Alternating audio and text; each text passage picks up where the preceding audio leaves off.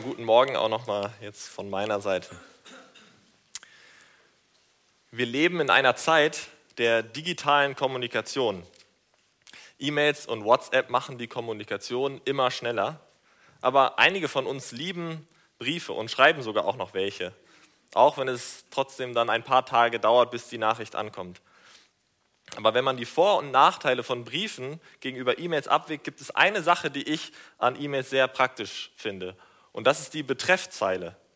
Viele nutzen sie nicht, aber eigentlich ist sie da, um den Empfänger schon vorab darüber mitzuteilen, worum es in der E-Mail gehen wird, den Grund des Schreibens zu nennen. Und man könnte auch argumentieren, dass es bei Briefen viel spannender ist, weil man eben noch nicht weiß, worum es geht. Aber der Grund eines Schreibens zu kennen, ist eine sehr wichtige Information. Und Jesus hat uns auch Gründe für sein Kommen mitgeteilt. Und deshalb ist eine gute Frage, warum ist Jesus eigentlich gekommen? Und Jesus hat es uns gesagt. Er hat Gebrauch gemacht von der Betreffzeile. Im Johannesevangelium gibt es sieben Ich bin-Aussagen. Und diese Aussagen nennen uns und zeigen uns, warum Jesus Christus in diese Welt gekommen ist. Und in den nächsten Wochen wollen wir uns einige dieser Ich bin-Aussagen anschauen und auf sie hören. Und heute fangen wir an mit Johannes 8, Vers 12 ich bin das Licht der Welt. Wer mir nachfolgt, wird nicht wandeln in der Finsternis, sondern wird das Licht des Lebens haben. Und diese Worte sind so voll von Bedeutung, so tiefgründig und so reich an Sinn, dass sie uns überwältigen können oder überfordern können. Zumindest geht es mir so, wenn ich die Worte aus Jesu Mund höre. Oder man hat sie schon so oft gehört, dass diese Worte von Jesus unsere Herzen nicht mehr erreichen und uns nicht mehr berühren. Und das ist, glaube ich, ein guter Zeitpunkt, um Jesus um Hilfe zu bitten. Ihn bitten, dass er uns sein Wort lieb macht, auch wenn wir es schon kennen und dass uns sein Wort nicht überfordert, wenn es manchmal schwierig zu sein scheint. Lasst uns noch einmal beten. Himmlischer Vater, wir danken dir für dein Wort. Wir danken dir dafür, dass es eine Leuchte auf unserem Weg ist und uns zeigt, wer du bist und wie du bist. Und wir danken dir vor allem für Jesus Christus, der in diese Welt gekommen ist, als das Licht dieser Welt. Und wir wollen dich bitten, dass wir verstehen können, was das bedeutet, was, ähm, warum er gekommen ist. Und wir wollen dich bitten, dass wir ihm dann nachfolgen können, um das Leben mit ihm zu haben. Amen. Und wir wollen uns diesen Text in drei Schritten anschauen. Und diese drei Schritte sind als erstes, Jesus besiegt unsere Finsternis. Jesus ruft uns in die Nachfolge und Jesus verspricht uns Leben. Lass uns anfangen mit Jesus besiegt unsere Finsternis. Krankenhäuser sind eine tolle Sache und ich bin dankbar, dass es Krankenhäuser gibt. Oder auch Ärzte. Super, dass es Ärzte gibt, die helfen können, wenn jemand in Not ist. Oder wenn man auch nur einen Mückenstich hat. Nicht wahr, Kerstin? Ich weiß nicht, ob du heute Morgen da bist. Aber die Anwesenheit von Ärzten und Krankenhäusern erinnert uns auch daran, dass es Krankheit gibt, dass es Leid gibt. Krankenhäuser gibt es nur, weil es Kranke gibt und Ärzte gibt es nur, weil es Krankheit gibt. Das Gute zur Bekämpfung des Bösen erinnert uns auch immer an das Böse. Und so ist es auch mit Jesu Licht. Sein Licht macht uns auch klar, dass es Finsternis gibt. Wenn wir Jesu Licht sehen, wird uns unsere Dunkelheit erst so richtig bewusst. Und bevor wir über Jesu Licht oder über Jesus als Licht reden, müssen wir uns unserer Finsternis klar werden. Nur wenn wir sagen, ja, es ist finster in uns, können wir auch sagen, ja, Jesus, du bist unser Licht. Und immer wieder treffe ich auf Menschen, die mir versichern wollen, Alex, eigentlich ist unsere Welt doch ein heller Ort, ein, ein guter Ort. Und auch der Mensch ist im tiefsten seines Herzens doch gut, oder?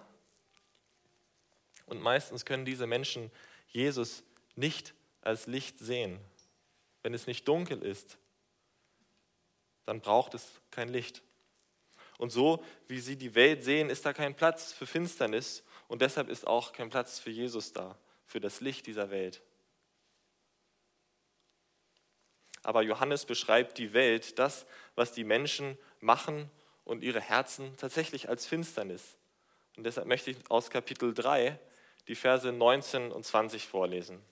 Kapitel 3 aus dem Johannesevangelium. Genau, es ist gut, die Bibeln offen zu haben. Ich werde zu einigen Stellen im Johannesevangelium gehen.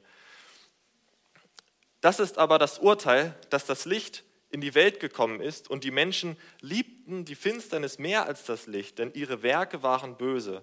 Wer Böses tut, der hasst das Licht und kommt nicht zu dem Licht, damit seine Werke nicht aufgedeckt werden. Kennt ihr diese großen viereckigen Steinplatten? Als Kind liebte ich es, in unserem Garten diese Steinplatten hochzuheben, von der Erde aufzuheben. Und darunter gab es dann einen ganzen Zoo von kleinen Wuseltieren. Und sobald sie das Sonnenlicht traf, brach das große Krabbeln aus. Jedes dieser Tiere versuchte, so schnell wie möglich wieder ins Dunkle zu kommen. Und so ist es auch mit uns. Sobald Jesu Licht auf uns scheint, machen wir uns wieder weg. Wir können es in seinem Licht nicht aushalten. Unsere Welt ist nicht ein heller Ort. Menschen sind im tiefsten ihres Herzens nicht gut. Die Werke der Menschen sind tatsächlich böse. Und immer wieder werden wir daran schmerzhaft erinnert. So wie vor ein paar Tagen, als in Frankreich ein Mensch mit Absicht mit einem LKW in eine Menschenmenge fährt und so über 80 Menschen tötet. Und wenn du über Licht und Finsternis in deinem Herzen nachdenkst, was ist dann dein Maßstab, dein Vergleichspunkt? Sagst du, wenn du Nachrichten wie aus Frankreich hörst, also so böse bin ich nicht. Das würde ich nie machen. Nie würde ich andere Menschen umbringen. Ich bin eher ein guter Mensch. Ich gehe sogar in die Gemeinde. Ich bin vielleicht sogar seitdem ich ein kleines Kind bin in die Gemeinde gegangen. Aber die entscheidende Frage an diesem an diesem Punkt, an dieser Stelle ist nach dem Maßstab oder nach dem Vergleichspunkt für Licht und Finsternis. Im Vergleich zu einem Attentäter scheinen wir alle gute Menschen zu sein. Aber weder dieser Attentäter oder noch irgendein anderer Mensch ist der richtige Vergleichspunkt. Wenn Jesus in die Welt kommt und sagt, ich bin das Licht der Welt, dann setzt er damit den Maßstab für Licht und Dunkelheit. Er ist das Licht und er zeigt uns und lehrt uns, wie wir eigentlich sein sollten. Dein Herz ist nicht gleich hell, nur weil du kein Attentäter bist, sondern dein Herz ist finster im Vergleich mit dem Licht von Jesus. Schau auf Jesus und schau auf sein Licht und dann frage dich nochmal, bin ich im Vergleich mit Jesus hell oder finster? Und wenn du dann auf die Idee kommst und sagst, ja, eigentlich schon ganz schön hell, dann Denk nochmal darüber nach. Denn es könnte sein, dass du verblendet bist, dass du blind bist.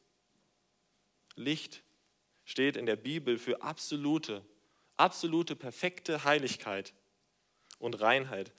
So schreibt Johannes im ersten Johannesbrief, im ersten Kapitel, Vers 5, Gott ist Licht und in ihm ist keine Finsternis. Und Jesus behauptet von sich, was kein anderer Mensch je ernsthaft von sich behaupten konnte, ich bin das Licht der Welt. Ich verkörpere Gottes absolute Heiligkeit, die völlig ohne Finsternis ist. Und das ist also der, der Grund, warum Jesus gekommen ist, um allen Menschen zu zeigen, dass es in ihren Herzen finster ist ohne ihn und ihre Taten tatsächlich böse sind. Jesus ist gekommen, um uns Gottes perfekte Heiligkeit und sein Licht sichtbar, erfahrbar und berührbar zu machen. Aber das ist Gott sei Dank noch nicht alles. Gott will, dass Menschen nicht in der Finsternis wandeln, sondern das Licht des Lebens haben. Das ist Gottes guter Plan für die Menschen. Darin sehen wir die Gnade unseres Gottes. Er will dein Bestes. Er will dich retten. Er will dein Licht sein. Er will dir Licht geben. Und durch sein Licht kann tatsächlich Heilung stattfinden. Versöhnung kann geschehen und sein Licht gibt uns Hoffnung für unsere Finsternis. Also ich fasse nochmal zusammen. Die Finsternis der Menschen ist ihre Sünde, die sie blind macht. Und wegen ihrer Blindheit können sie Gott nicht sehen. Und sie leben nicht mit ihm in Gemeinschaft. Denn das ist das wahre Leben, wofür uns Gott gemacht hat. Mit ihm gemeinsam zu leben, mit ihm im Frieden zu sein, in, mit ihm in Beziehung und in Dankbarkeit und Freude zu leben. Und deshalb sendet Jesus sein Licht, äh, deshalb sendet Gott Jesus, sein Licht als das Licht der Welt. Und um Jesu Aussage besser zu verstehen, müssen wir uns den Zusammenhang anschauen. Wann und zu wem er das eigentlich sagt, ich bin das Licht der Welt. Jesus sagt diese Ich bin Worte nicht einfach so. Vers 12, in dem dieser, in dieser Satz steht, beginnt so. Da redete Jesus abermals zu ihnen und sprach. Mit ihnen sind die Pharisäer aus Kapitel 7 gemeint und mit, mit denen hatte Jesus sich gerade unterhalten. Und die Pharisäer waren gerade dabei, das Laubhüttenfest zu feiern. Das lesen wir auch in Kapitel 7. Und beim Laubhüttenfest, da feierten die Juden, dass Gott sie selbst nach dem Auszug aus Ägypten mit einer Wolken- und Feuersäule durch die Wüste führte. Er war die ganze Zeit bei ihnen. Er leuchtete ihnen und die, die diesem Licht folgten, brachte er sicher in das gelobte Land, wo sie unter seinem Segen leben sollten. Und in diesem Zusammenhang sagt Jesus dann zu den Pharisäern, ich bin das Licht der Welt. Die Feuersäule, die ihr alle kennt, damals war bloß ein Schatten von dem, was ich bin. Ich bin das wahre Licht, das von Gott in die Welt gesandt wurde, um euch den Weg in Gottes Gegenwart zu leuchten. So wie damals die Feuersäule Gottes Gegenwart mit euch zeigte, erfüllt sich heute in mir Gottes Gegenwart mit euch. Und das ist also der Grund, warum Jesus gekommen ist und warum er sich als das Licht der Welt bezeichnet. Er ist gekommen, um Menschen in die Gegenwart des Vaters zu führen, um die Gemeinschaft zwischen ihnen und Gott wiederherzustellen. Jesus ist nicht gekommen, um uns nur unsere Probleme zu zeigen, dass wir in Sünde sind, dass wir getrennt von Gott leben, dass wir in geistlicher Finsternis sind. Nein, er ist vor allem gekommen, um dieses Problem auch selbst zu lösen. Jesus kommt nicht in die Welt und sagt, ich bin das Licht und jetzt ihr, leuchtet, leuchtet ihr mal. Macht, macht es mir nach, zeigt, zeigt mal, wie, wie, wie ihr das macht, wenn ihr leuchtet. Ich zeige euch, wie es geht und ihr macht es mir nach. Das wäre zum Scheitern verurteilt. Er weist vielmehr auf sich selbst hin und sagt, ich bin das Licht der Welt. Jesus kommt nicht nur in diese finstere Welt, sondern er geht an den finstersten Ort, an den der Gottessohn gehen konnte. Er ging an das Kreuz. Dort nahm er die ganze Finsternis von Gottes Zorn gegen unsere Sünde auf sich selbst und bezahlte für die Strafe, die wir verdient hätten. Als die ganze Sünde der Welt auf ihm lag, war er von Gott getrennt. Er durchlitt das, was wir für unsere Sünden verdient gehabt hätten. Und das tat er, damit er für sein Volk das Licht seiner Erlösung sein kann. Alles, was uns von Gott trennte, was unsere Finsternis ausmachte, nahm er damit weg. Und das ist das herrlich leuchtende Evangelium, die gute Botschaft, dass das Licht der Welt sein Licht nutzte, um unsere Finsternis auszulöschen, indem er selbst diese Finsternis auf sich nahm. Und darum nennt sich Jesus das Licht der Welt. Nur er konnte diese Finsternis, nur er konnte unsere Sünde besiegen. Aber Jesus ist nicht nur gestorben, er ist auch am dritten Tag auferstanden von den Toten als Beweis dafür, dass er die Sünde und unsere Finsternis tatsächlich besiegt hat. Das ist der erste Punkt. Jesus besiegt unsere Finsternis. Und unser zweiter Punkt ist, Jesus ruft uns in die Nachfolge. Und wir kommen jetzt zu einer wichtigen Frage. Für wen ist Jesus das Licht? Und Johannes schreibt im ersten Kapitel seines Evangeliums in dem sogenannten Prolog über dieses Licht ab Vers 9, also Johannes 1 ab Vers 9. Das war das wahre Licht, das alle Menschen erleuchtet, die in diese Welt kommen. Er war in der Welt und die Welt ist durch ihn gemacht, aber die Welt erkannte ihn nicht. Er kam in sein Eigentum und die Seinen nahmen ihn nicht auf. Wie viele ihn aber aufnahmen, denen gab er Macht, Gottes Kinder zu werden, denen, die an seinen Namen glauben. Jesus ist das Licht der Welt. Er ist das Licht für alle Menschen und er ist auch dein Licht. Es gibt keinen anderen Weg zu Gott. Und diese Worte sind zunächst so hoffnungsvoll. Er ist das wahre Licht für alle Menschen. Aber die Menschen nahmen ihn nicht auf. Denen aber, die ihn aufnahmen, die an seinen Namen glaubten, denen gab er Macht, Gottes Kinder zu werden. Wenn du an Jesus Christus glaubst, bist du ein Kind Gottes.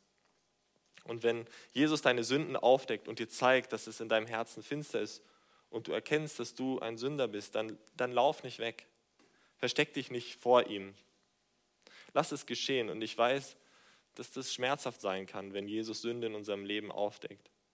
Letzte Woche hat Jesus mir mal wieder gezeigt, wie wichtig es mir noch ist, was Leute über mich denken und dass sie gut von mir denken und dass es mir oft nicht genügt zu wissen, dass mein himmlischer Vater mich liebt und gut über mich denkt.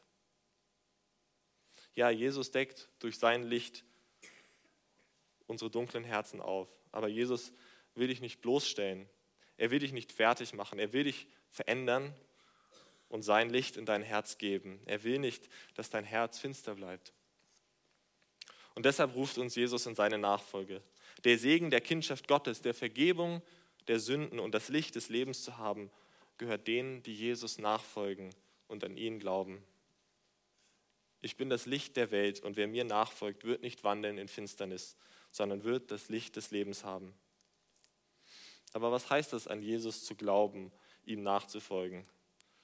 Zu sagen, ja, Jesus, ohne dich bin ich in der Dunkelheit und ja, ich brauche dein Licht mehr als alles andere. Wenn du das denkst und es zu Jesus sagst, dann hast du Anteil an seinem Licht.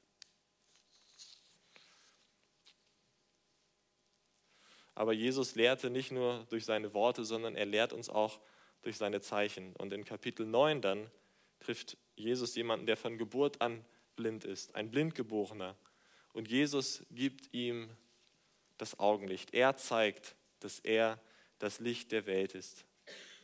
Und dann kommen wieder die Pharisäer zu ihm und wieder streiten sie mit Jesus. Aber am Ende, ganz am Ende von Kapitel 9 sagt Jesus zu ihnen, ich bin zum Gericht in diese Welt gekommen, damit die nicht sehen, sehend werden und die sehen, blind werden. Das hörten einige der Pharisäer, die bei ihm waren, und fragten, sind wir denn auch blind? Jesus sprach zu ihnen, wärt ihr blind, so hättet ihr keine Sünde. Weil ihr aber sagt, wir sind sehend, bleibt eure Sünde. Und das ist die Logik des Evangeliums. Es gibt die, die sagen, Jesus, wir sind in der Finsternis und sie werden das Licht des Lebens haben. Und es gibt die, die sagen, Jesus, wir brauchen dein Licht nicht und sie werden weiter in der Finsternis bleiben. Jesus hat es auch anders gesagt. Wer sein Leben findet, der wird es verlieren. Und wer sein Leben verliert, um meinetwillen, der wird es finden. Und das ist Jesu Ruf an uns. Wer nicht sein Kreuz auf sich nimmt und folgt mir nach, der ist meiner nicht wert. Jesus nachzufolgen bedeutet, sein Kreuz auf sich zu nehmen. Bereit zu sein, denselben Weg zu gehen, wie Jesus gegangen ist. Jesus hat sein Leben für uns aufgegeben. Und das Gleiche fordert er von uns. Er ist gestorben, um andere zu lieben. Und mit derselben Hingabe sollen auch wir unseren Nächsten lieben. Und in unserer komplizierten Welt ist das manchmal gar nicht so einfach. Aber ich möchte gerade euch, Patrick und Pauline, Mut machen, nach Jesu Willen zu fragen. Lasst euch von niemandem einreden, dass ihr zu jung seid, um Jesu Jünger zu sein. Ihr müsst nicht erst erwachsen werden, um ihm nachzufolgen. Aber mit dem Aufruf zur Nachfolge kommt gleichzeitig auch eine Warnung. Jesus nicht nachzufolgen bedeutet, in der Finsternis zu bleiben. Ich möchte aus Johannes 12 die Verse ähm, ab 35 vorlesen. Und Jesus sagt da diese Worte. Es ist das Licht noch eine kleine Zeit bei euch. Wandelt, solange ihr das Licht habt, damit euch die Finsternis nicht überfalle. Wer in der Finsternis wandelt, der weiß nicht, wo er hingeht. Glaubt an das Licht, solange ihr es habt, damit ihr Kinder des Lichts werdet. Das redete Jesus und ging weg und verbarg sich vor ihnen. Und diese Dringlichkeit in Jesu Worten gilt auch heute noch. Solange du noch kannst, glaube an das Licht. Denn es kommt ein Zeitpunkt, dann ist es zu spät. Nicht mit Jesus in der Ewigkeit zu sein, sondern für die Ewigkeit getrennt von ihm zu sein. In der absoluten Finsternis, ohne das Licht, ist eine schreckliche Vorstellung. Was uns aber letztlich dazu motiviert, uns selbst zu verleugnen, uns selbst zu sterben und Jesus nachzufolgen, ist sein Versprechen, seine Verheißung. Und das ist der dritte Punkt. Jesus verspricht uns Leben. Jesus sagt, wer mir nachfolgt, wird nicht wandeln in der Finsternis, sondern das Licht des Lebens haben. Das ist ein Versprechen. Ihr werdet das Licht des Lebens haben. So wie in, der, in einer Welt ohne Sonne kein natürliches Leben möglich wäre, so ist auch ohne Jesu Licht kein geistliches Leben möglich. Und Jesus gibt uns das Leben in Fülle. Er gibt uns ewiges Leben. Er bringt uns in die ewige Gemeinschaft mit Gott. Und für dieses Leben wurden wir geschaffen. Aber obwohl wir Jesus nachfolgen, ist nicht immer alles Sonnenschein. Ganz im Gegenteil. Trotz Jesus ist es manchmal so dunkel wie die tiefe Nacht in unserem Leben. Wir müssen trotzdem noch manchmal durch das finstere Tal wandern. Wir kämpfen noch mit der Sünde in uns. Körperlicher Schmerz will uns aufschreien lassen. Der Verlust von lieben Menschen schmerzt so sehr in unseren Herzen. Oder die Depression ist wie eine dunkle Nacht, die nie zu enden scheint. Und dann fragen wir vielleicht mit geballten Fäusten und Tränen in den Augen, Jesus, wo, wo ist jetzt dein Licht? Alles, was ich sehe, ist nur Dunkelheit. Warum muss ich immer noch so leiden? Und ich weiß, dass einige unter uns leiden. Und ich möchte euch sagen, sei getrost. Das Leiden in deinem Leben hat niemals das letzte Wort. Jesus litt am Kreuz, aber er wurde gekrönt mit der Auferstehung. Und er ist jetzt in der Herrlichkeit beim Vater. Und auch dein Leiden wird ein Ende haben. Zeiten des Leidens können auch zu einem Segen werden, weil unsere Leiden uns in die Arme unseres liebenden Vaters treiben. Und so gebraucht Gott unsere Leiden, um uns näher zu ihm zu bringen und unsere Sehnsucht nach ihm noch größer werden zu lassen. Ja, wir haben Leben in Jesus Christus, aber wir sind noch nicht im Himmel. Die Herrlichkeit beim Vater haben wir noch nicht erreicht und unsere vollendete Erlösung steht noch aus. Und die Zeit, in der wir leben, nennt Paulus nicht ohne Grund Finsternis. Es tobt noch ein Kampf zwischen Licht und Finsternis, aber der Sieg ist gewiss. Christus ist der Sieger. Nichts kann uns mehr von seiner Liebe trennen. Und wie können wir diesen geistlichen Kampf überstehen? Wie können wir ausharren? Gott war sehr großzügig mit uns. Er hat uns viele Gaben gegeben, damit wir diese Zeit überstehen können. Er hat uns die Wahrheiten des Evangeliums gegeben, die uns schützen wie eine Waffenrüstung, wie wir in Epheser 6 lesen. Er hat uns sein Wort gegeben, das uns ein Licht auf unserem Weg ist. Er hat uns seine Gemeinde gegeben, Geschwister im Glauben, die uns ermutigen und für uns beten. Er hat uns seinen Geist gegeben als Anzahlung für unsere Erlösung, der uns gewiss macht, dass wir Kinder Gottes sind. Und er hat uns das Versprechen gegeben, dass wir eines Tages sicher bei ihm sein werden. Und diesen Tag beten wir sehnsüchtig herbei. Wir bitten unseren Herrn, komm, ja, komm. Und in der Offenbarung, die auch Johannes geschrieben hat, wird diese, Offen, wird diese Hoffnung so, so beschrieben. Aus Offenbarung 22 lese ich. Und es wird nichts Verfluchtes mehr sein. Und der Thron Gottes und des Lammes wird in der Stadt sein. Und seine Knechte werden ihm dienen und sein Angesicht sehen und sein Name wird an ihrer Stirn sein. Und es wird keine Nacht mehr sein und sie bedürfen keiner Leuchte und nicht des Lichts der Sonne. Denn Gott, der Herr, wird sie erleuchten und sie werden regieren von Ewigkeit zu Ewigkeit. In der Ewigkeit werden wir für immer in der hellen Gegenwart unseres Gottes sein. Und diese zukünftige Hoffnung gibt uns heute Kraft. Kraft nicht nur zu überwinden, sondern darüber hinaus. Wir sind mehr als Überwinder. Gott ruft uns nämlich dazu, in dieser dunklen Zeit Lichter zu sein. Und wenn Jesus sagt, ich bin das Licht der Welt, meint er nicht, ich bin das Licht der Gemeinde. Er will, dass wir Lichter in dieser Welt sind, die auf sein Licht hinweisen. Und so möchte ich euch abschließend mit den Worten von Paulus ermutigen aus dem Epheserbrief. Denn ihr wart früher Finsternis, nun aber seid ihr Licht in dem Herrn. Lebt als Kinder des Lichts. Die Frucht des Lichts ist lauter Güte und Gerechtigkeit und Wahrheit. Lasst uns beten.